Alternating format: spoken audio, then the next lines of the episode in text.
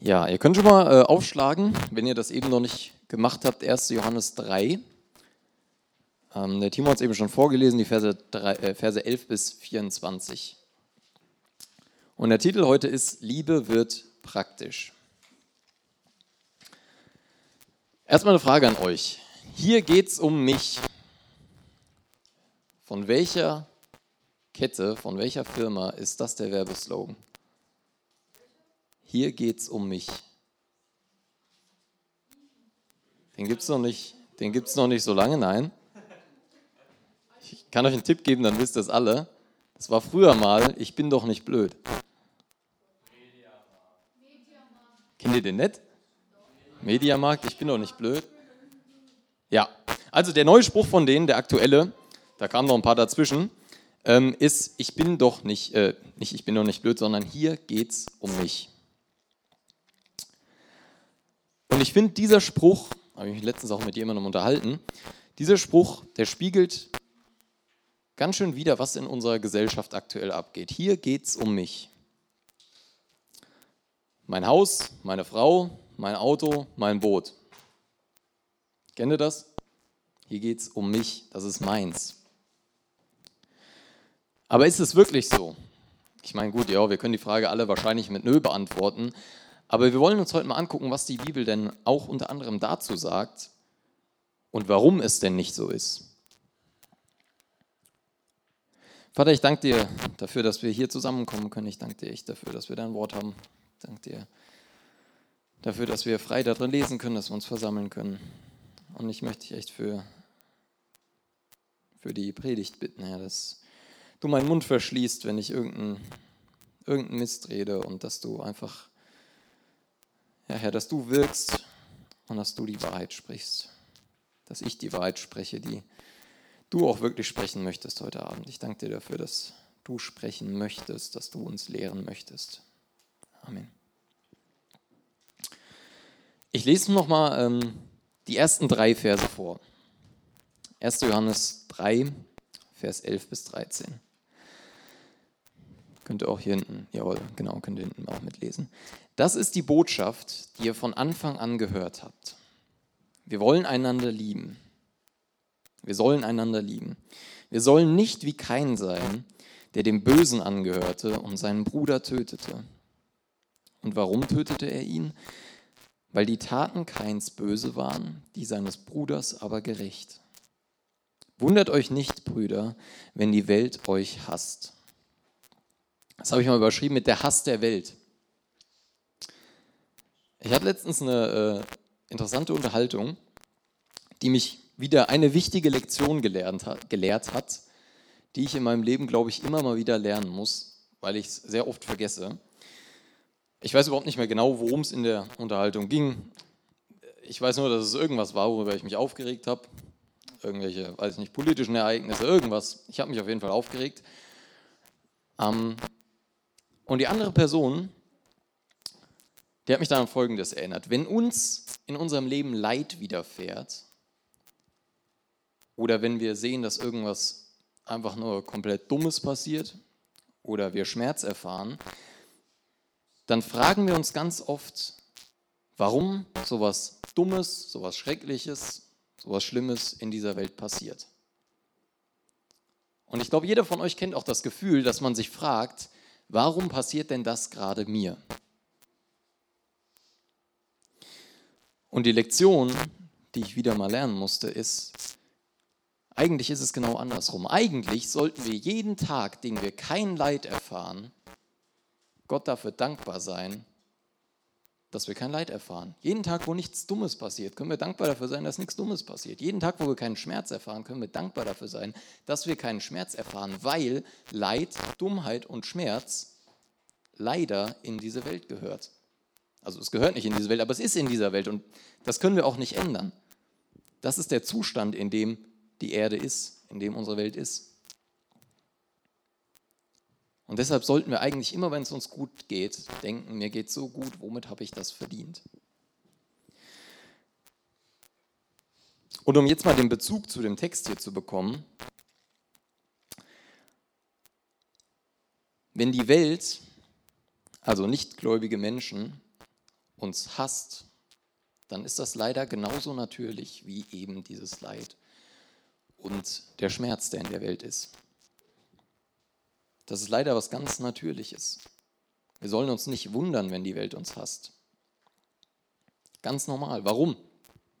Als Christ hast du gewisse Wertvorstellungen. Als Christ hast du gewisse Ansichten. Ähm, zum Beispiel, ganz einfaches Beispiel, ähm, Nächstenliebe. Das ist was, damit kommt die Welt noch ganz gut klar. Wenn du sagst, ich möchte meinen Nächsten lieben wie mich selbst, dann sagen alle, super. Aber als Christ bist du eben nun auch mal gegen Sünde. Und das Wort Sünde kommt in der Welt gar nicht gut an. Ich weiß nicht, ob ihr das schon mal probiert habt, mit einem Nichtchristen über Sünde zu sprechen. Ist nicht einfach, weil du auch erstmal erklären musst, was das überhaupt ist. Aber es ist auch nicht populär. Das kommt nicht gut an bei den Leuten. Wir leben in einer Gesellschaft der Toleranz. Wisst ihr, was Toleranz bedeutet? Liam. Ne? Das einer von euch erklären? Ich erkläre es kurz. Also, ich habe mal Wikipedia-Definition aufgeschrieben. Toleranz ist allgemein ein Geltenlassen und Gewähren anderer oder fremder Überzeugungen, Handlungsweisen oder Sitten. Oder auf gut Deutsch gesagt, jeder kann das machen, was er möchte. Das ist Toleranz. Das wird aktuell ganz, ganz groß geschrieben. Und dass es mit Toleranz ein Problem gibt, das hat mir mein Papa schon vor ein paar Jahren äh, auf einer Autofahrt mal erklärt. Ich weiß ehrlich gesagt nicht mehr, wie alt ich war. Ich konnte auf jeden Fall noch nicht selbst Auto fahren, also äh, ist auf jeden Fall ein paar Jahre her. Und äh, die Sache mit der Toleranz ist ganz einfach. Du hast kein Recht, über das Leben eines anderen zu entscheiden. Und soweit stimme ich damit auch noch überein. Du kannst nicht entscheiden, hey, das machst du jetzt mal anders bitte. Die Menschen können wirklich machen, was sie wollen. Das Problem ist allerdings, das Problem mit der Toleranz ist allerdings, dass der Begriff inzwischen dazu ausgeweitet wurde, dass du nicht mal mehr eine Meinung haben darfst, die einer anderen widerspricht. Wenn du gegen Homosexualität dich aussprichst in unserer Welt, dann bist du homophob. Dann wird direkt behauptet, du hättest Angst davor oder ähm, würdest die Menschen nicht lieben. Das ist das Problem mit der Toleranz. Das sagt im Prinzip, du kannst alles tun, solange du dich dabei gut fühlst. Und genau an dem Punkt hört es bei uns Christen auf. Weil es gibt eine Sache, die wir auf jeden Fall nicht tolerieren sollen, und das ist Sünde. In unserem Leben, aber auch im Leben von anderen Geschwistern. So sehr man das auch aktuell versucht, wenn ihr euch mal in der Welt umguckt, ähm, so sehr man versucht, das zu verwischen, aber es gibt ein richtig und es gibt ein falsch. Das gibt's. Und das legt kein Mensch fest, das lege ich nicht fest, das legst du nicht fest, das legt auch keine Regierung fest, das legt Gott fest. Aber Fakt ist, es gibt richtig und es gibt falsch. Und für genau die paar Aussagen, die ich jetzt getroffen habe, würde ich die Welt hassen. Und das ist dieses Beispiel, was äh, der Johannes hier bringt, von Kain und Abel. Da war es genauso. Der Abel, da steht, das war ein rechtschaffender Mann. Ich weiß nicht, ob ihr die Geschichte kennt mit den zwei Opfern. Die haben beide ein Opfer gebracht und das Opfer vom Abel hat, ihm, äh, hat Gott gefallen und das von Kain nicht. Und der Kain hat daraufhin seinen Bruder getötet. Es ist eine traurige Wahrheit, wenn du Christ bist, dass du dazu aufgefordert wirst, das Gute zu tun, aber nicht zu erwarten, was Gutes dafür zurückzubekommen. Das könnt ihr in ganz, ganz vielen Geschichten ähm, aus der Bibel auch nachlesen, dass Menschen, die Gutes getan haben, Menschen, die Wunder getan haben, Jesus ist ein gutes Beispiel. Jesus hat viele Leute geheilt, Jesus hat äh, viel Gutes gesagt, auch was Leute damals gut fanden und trotzdem wurde er verfolgt. Und das ist leider, was in unserer Welt abgeht. Wir brauchen uns nicht wundern, wenn die Welt uns hasst. Das äh, war jetzt aber mal genug äh, negativer Ausschwung. Wir lesen mal weiter in dem Vers 14 und Vers 15. Wenn wir die anderen Gläubigen lieben, beweist das, dass wir vom Tod zum ewigen Leben durchgebrochen sind. Wer aber die Brüder nicht liebt, wer aber die Brüder nicht liebt, der ist immer noch tot. Wer seinen Bruder hasst, der ist ein Mörder. Und ihr wisst, dass kein Mörder das ewige Leben in sich trägt. Dieses Prinzip, dass Glaube ohne Werke tot ist, das könnt ihr im Jakobusbrief, könnt ihr euch mal gerne durchlesen, da wird das äh, sehr gut beschrieben. Aber der Hauptpunkt ist, wenn du Christ bist, dann wird sich das in deinem Leben zeigen. Und das beginnt nicht damit, dass du sagst, okay, ich bin jetzt Christ, ich glaube an Jesus und jetzt versuche ich mal so richtig hart das Gute zu tun. Jetzt mache ich alles richtig, weil so funktioniert es leider nicht. Das funktioniert nur, indem Gott anfängt, in dir zu arbeiten. Jeden Tag läuft in deinem Kopf ein Prozess ab.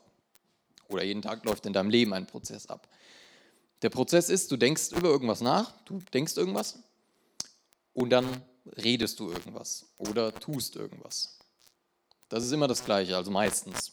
Manchmal machen Leute das auch andersrum, die machen erst was und dann denken die nach, aber in der Regel ist es so, dass erst der Gedanke kommt und dann die Tat. Aber was jetzt wichtig daran ist, ist, wie kommst du denn auf den Gedanken? Wie kommst du auf einen Gedanken in deinem Leben? Das ist ganz einfach. Du hast Prägungen, sagt man dazu. Das heißt, du hast gewisse Wertvorstellungen in dir, du hast einen Charakter und du hast eben diese Prägungen, also Erlebnisse, die dich beeinflusst haben, was auch immer. Und darauf, auf dieser Grundlage triffst du Entscheidungen. Und das ist der Punkt, an dem Gott in deinem Leben ansetzen muss, damit sich was ändert.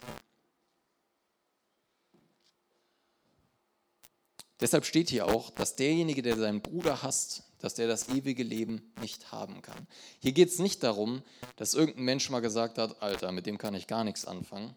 Hier geht es nicht darum, dass irgendwer mal einmal Hass gegen seinen Bruder oder gegen einen Bruder empfunden hat, ähm, weil das passiert, sondern hier geht es darum, dass ein Mensch innerlich nicht verändert wurde. Hier geht es eben darum, dass jemand der seinen Bruder hasst, offensichtlich nicht von Gott im Inneren verändert wurde. Weil sich das eben dadurch zeigt. Der Paulus, die Stelle habe ich jetzt, die wollte ich eigentlich eben noch rausholen. Der Paulus, ähm, der nennt diese Veränderung auch einen neuen Menschen. Wir sollen den alten Menschen ablegen, schreibt er, und den neuen anziehen. Das ist diese Veränderung die Gott in uns bewirkt.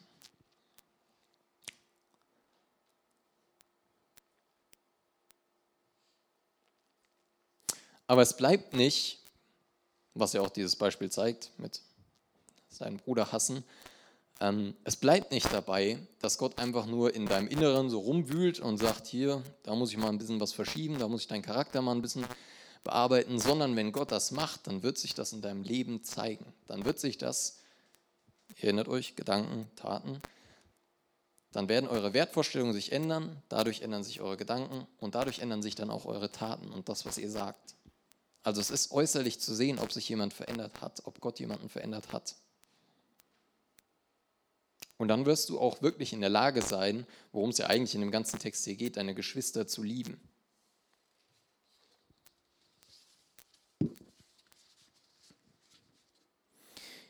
lese mal im Vers 16 weiter. Wir haben die wahre Liebe daran erkannt, dass Christus sein Leben für uns hingegeben hat. Deshalb sollen auch wir unser Leben für unsere Brüder einsetzen. Wenn jemand genügend Geld hat, um gut zu leben und den anderen in Not sieht und sich weigert zu helfen, wie soll Gottes Liebe da in ihm bleiben?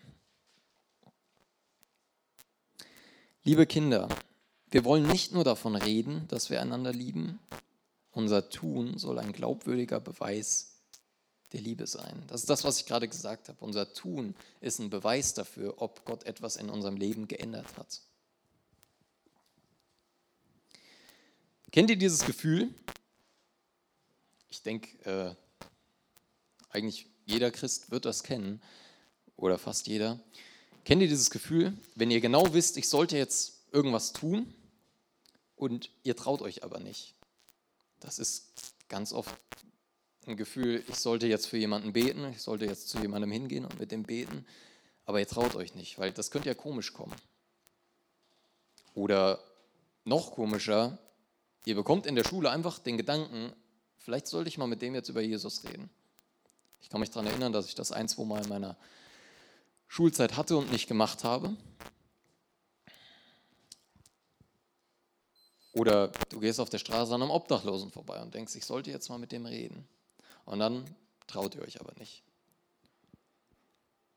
Ich denke, viele von euch werden das Gefühl kennen. Und ich mache mich bei sowas immer schnell fertig.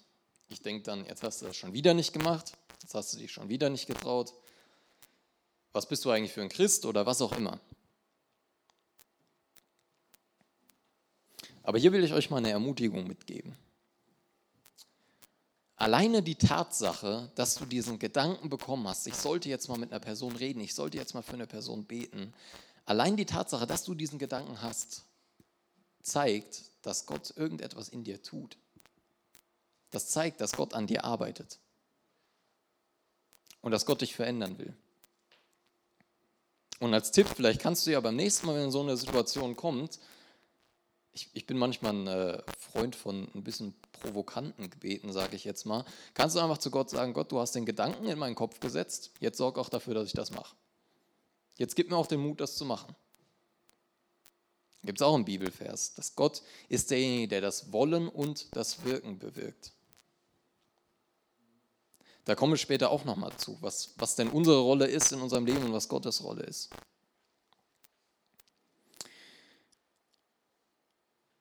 Und wie immer ist auch da Jesus das beste Vorbild für uns. Wie sollen wir als Christen leben? Der Paulus beschreibt in Philippa 1, Vers 21, ähm, beschreibt er, das Leben ist für mich Christus und das Sterben Gewinn.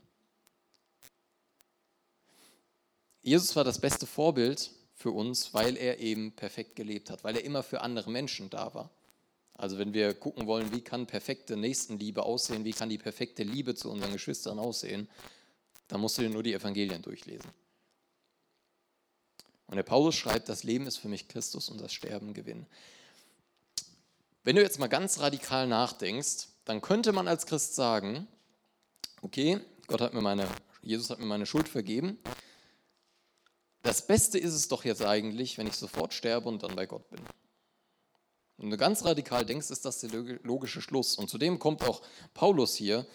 Er sagt, das Leben ist für mich Christus und das Sterben ein Gewinn. Aber was der Paulus eben auch sagt, ist in dem Vers danach, es wäre gut, wenn ich jetzt bei Gott wäre, aber für euch ist es gut, dass ich hier bin. Dass du auf der Erde bist, ist trotzdem gut, weil du anderen Menschen helfen kannst, weil du deinen Geschwistern beistehen kannst. Und im Endeffekt auch dafür, weil auch in der Bibel steht, dass an der Liebe untereinander, an der Liebe, wie du mit deinem Nächsten umgeht, auch gerade für euch Rabauken, wie ihr miteinander umgeht, das werden andere Menschen sehen. Und die Frage ist, was denken die Menschen, wenn die das sehen? Denken die Menschen, die verhalten sich anders oder verhalten wir uns genauso wie der Rest? An der Liebe untereinander wird man erkennen, dass ihr meine Kinder seid.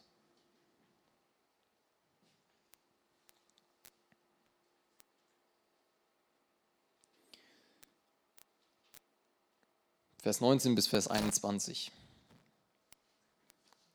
Hieran erkennen wir, dass, hieran erkennen wir, dass wir in der Wahrheit leben und Gott voller Zuversicht begegnen können selbst wenn unser Herz uns verurteilt. Denn Gott ist größer als unser Herz und er weiß alles. Liebe Freunde, wenn unser Gewissen rein ist, können wir mit Zuversicht und mutig vor Gott treten. Wir als Menschen halten uns manchmal für viel zu wichtig. Was meine ich damit? Wir haben eben ja schon mal gesagt, es gibt ein richtig und ein falsch. Das heißt aber leider nicht, automatisch, dass wir die Weisheit mit Löffeln gefressen haben und dass wir als Christen jetzt alles richtig machen. Dass wir alles richtig denken. Ich glaube, und das glaube ich wirklich, dass dieses Gefühl jeder schon mal hatte, dass ihr das kennt, wenn euer Gewissen euch verurteilt.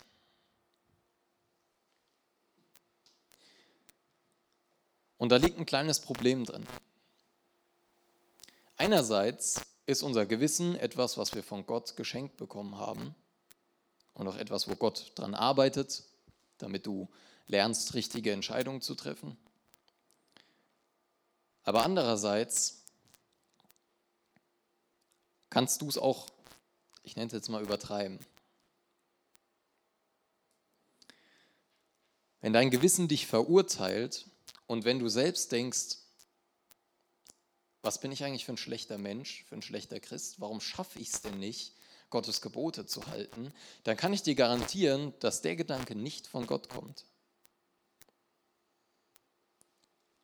Gott würde dir niemals sagen, dass du nicht gut genug bist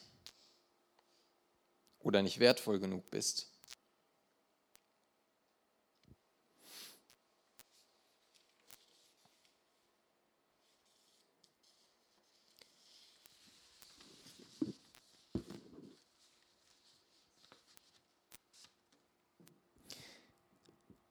Gott versucht uns durch den Heiligen Geist so umzuarbeiten innen durch diese Veränderung, dass wir Jesus ähnlicher werden.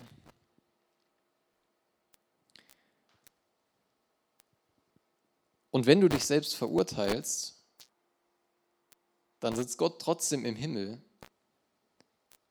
und er verurteilt dich nicht, weil die Verurteilung für deine Schuld, für deine Sünde, für das, was du verbockt hast, weil die schon auf Jesus liegt. Weil Jesus das getragen hat. Selbst wenn dein Herz dich verurteilt, ist Gott größer als dein Herz und weiß alles.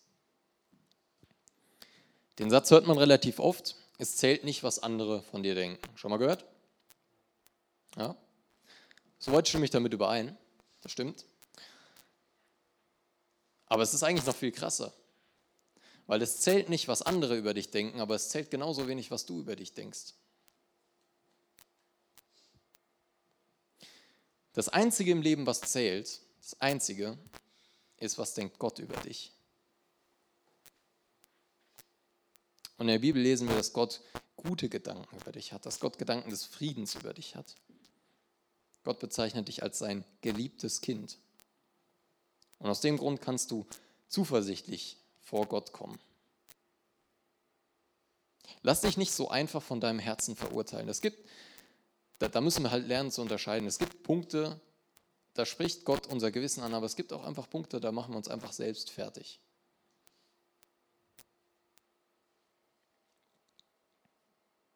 Es gibt eine Wahrheit im Leben. Und die eine Wahrheit im Leben, die kommt nicht aus deinem Herzen, sondern die kommt immer von Gott. Vers 22. Und wir werden von ihm bekommen, was immer wir erbitten, weil wir ihm gehorchen und tun, was ihm Freude macht. Solche Verse liest man, liest man doch gerne, oder? Ich bekomme alles, worum ich bitte. Denk mal kurz drüber nach. Wenn jetzt ein Flaschengeist kommt, was auch immer, und du würdest, der, der würde sagen, du kannst jetzt alles bekommen, was du willst. Aber du hast einen Wunsch frei. Ein was ist das Erste, woran du denkst?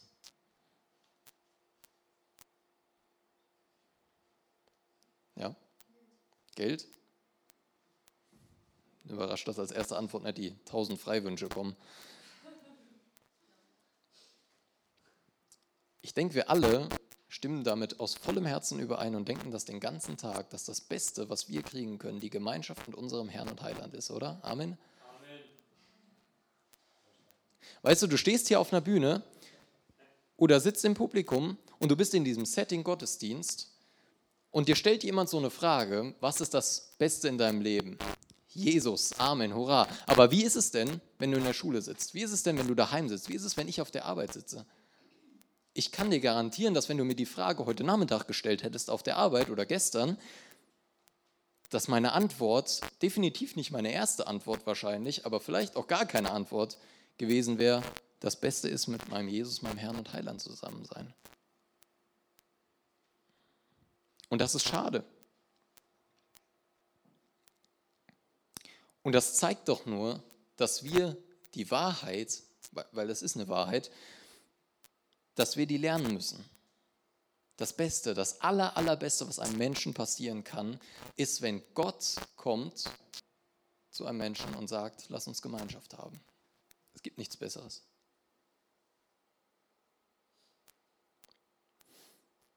Und genau davon redet der Johannes hier. Weil wenn ein Mensch diese Gemeinschaft erfährt, wenn ein Mensch wirklich bei Gott ist, dann glaubt mir, dann wird er sich weder einen Ferrari noch die neueste PS5 oder ein Handy wünschen. Weil es nichts Besseres gibt.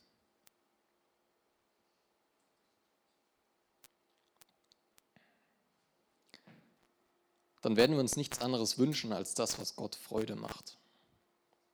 Und das meint er, wenn ihr hier schreibt, was immer wir erbitten, werden wir bekommen. Du wirst nicht, wenn du jetzt einfach mal betest, ich äh, hätte gern jetzt ähm, Geld, eine Million Euro, wirst du das nicht bekommen von Gott, weil du nicht an dem Punkt angelangt bist, dass du in enger Gemeinschaft mit ihm lebst und dass du das tun möchtest, was Gott Freude macht.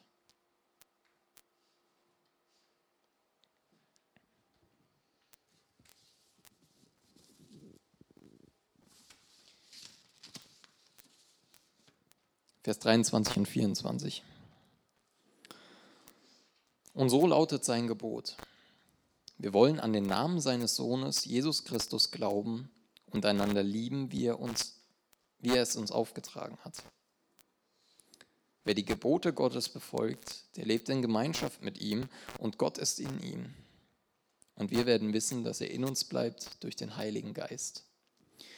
Nachdem wir jetzt über das Allerbeste gesprochen haben, was einem Menschen passieren kann, wollen wir jetzt mal über das Allerwichtigste reden, was in einem menschlichen Leben passieren kann. Und das ist wichtiger als dein Schulabschluss, das ist wichtiger als dein Job, das ist wichtiger als deine Freunde und das ist sogar wichtiger als dein eigenes Leben. Das Aller, Allerwichtigste ist an Jesus zu glauben.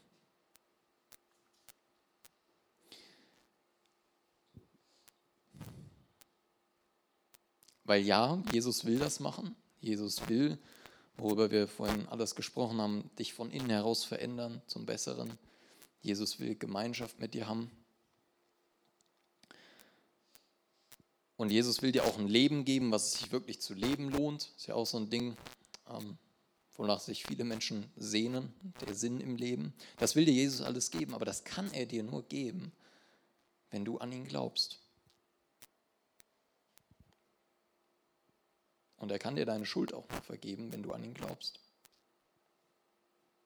Wenn du daran glaubst, dass du ein sündiger Mensch bist, dass du den Tod verdient hast. Und wenn du daran glaubst, dass Jesus am Kreuz gestorben ist, um dich genau davon zu erlösen, dann kann Jesus dir vergeben. Und das ist doch das Zentrum unseres Glaubens. Es geht beim Christsein, es ist so schade, die Menschen, wenn du mit denen sprichst über das Christsein, dann ist es oft, ja, es ist ja schön, wenn das für dich funktioniert. Ist ja toll, ich sehe ja, wie du ein besserer Mensch wirst. Es geht beim Christsein nicht darum, irgendeine höhere Moral zu erreichen. Es geht auch nicht darum, ein sorgenfreies Leben zu haben. Das wirst du bestimmt auch nicht haben. Es geht beim Christsein am Ende immer um Jesus. Und mir war das an der Stelle nochmal wichtig zu betonen, dass Christsein nicht übermäßig kompliziert ist.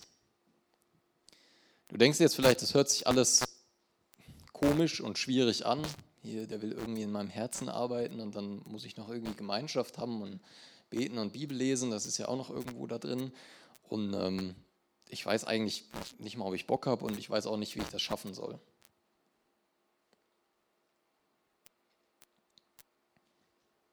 Vergiss mal kurz die letzten 20 Minuten und konzentriere dich auf eine Sache. Christsein ist nicht kompliziert. Christsein kannst du vergleichen damit, über eine Brücke zu laufen. Das Gute ist, du musst die Brücke nicht selbst bauen. Die gebaute Brücke ist von Gott. Aber deine Verantwortung ist es jetzt, einen Schritt nach dem anderen über diese Brücke zu gehen und Gott voll und ganz zu vertrauen, dass die Brücke nicht einstürzen wird. So ist Christsein.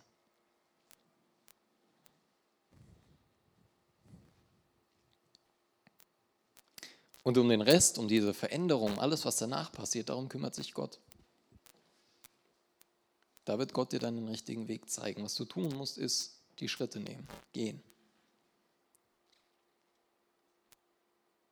Dann geschehen diese ganzen Sachen. Dann fängst du an, deine Geschwister zu lieben. Also wenn hier von Geschwistern die Rede ist, ist es nicht von leiblichen Geschwistern ähm, die Rede, steht ja auch andere Gläubige, dann ist von anderen Christen die Rede dann wirst du auch Gemeinschaft mit Gott haben. Dann wirst du auch lernen, was es heißt, Gemeinschaft mit Gott zu haben. Dann wirst du auch lernen, dass es nichts auf der Welt gibt, was besser ist. Und dann wirst du auch anfangen, dich darauf zu freuen, dass wir mal in einer Ewigkeit sein werden, wo das für immer so sein wird. Wo es nichts mehr gibt, was dich von Gott trennt. Aber wie schon gesagt, der Anfang von dem Ganzen ist, dass du an Jesus glaubst.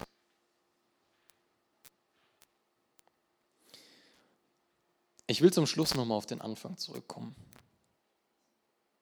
Hier geht es um mich. Wie lebst du als Christ in so einer Gesellschaft? Wie gehst du mit anderen Christen um? In einem Umfeld, wo jeder nur an sich selbst denkt und das Wort Nächstenliebe streng genommen eigentlich überhaupt nicht mehr so in ist.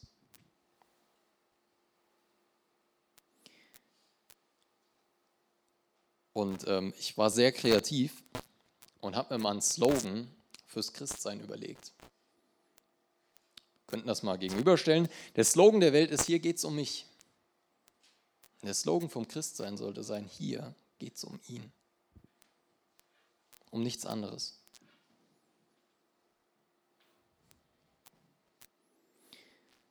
Und das ist eine richtig gute Botschaft, wisst ihr das? Weil das bedeutet, dass egal was gerade draußen abgeht, egal was für ein Mist passiert, wo wir am Anfang gesprochen haben, egal welche Sorgen du hast, egal welches Leid dir widerfährt, egal, egal, einfach egal, egal was passiert,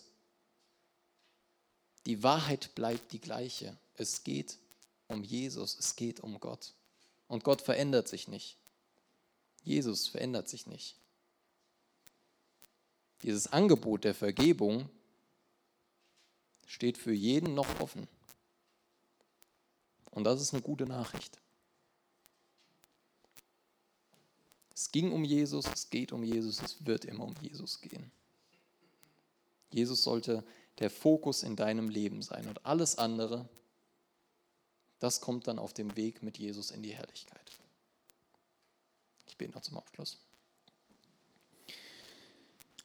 Vater, ich danke dir echt ganz besonders dafür, dass du uns Gemeinschaft gegeben hast, dass wir hier uns treffen können, dass wir miteinander leben können und dass wir, ja, ich möchte dich bitten, dass wir lernen, einander zu lieben. Ich möchte dich echt bitten, dass wir lernen, dass der Nächste uns nicht egal ist, dass gerade unsere Geschwister uns nicht egal sind, dass wir teilen, dass wir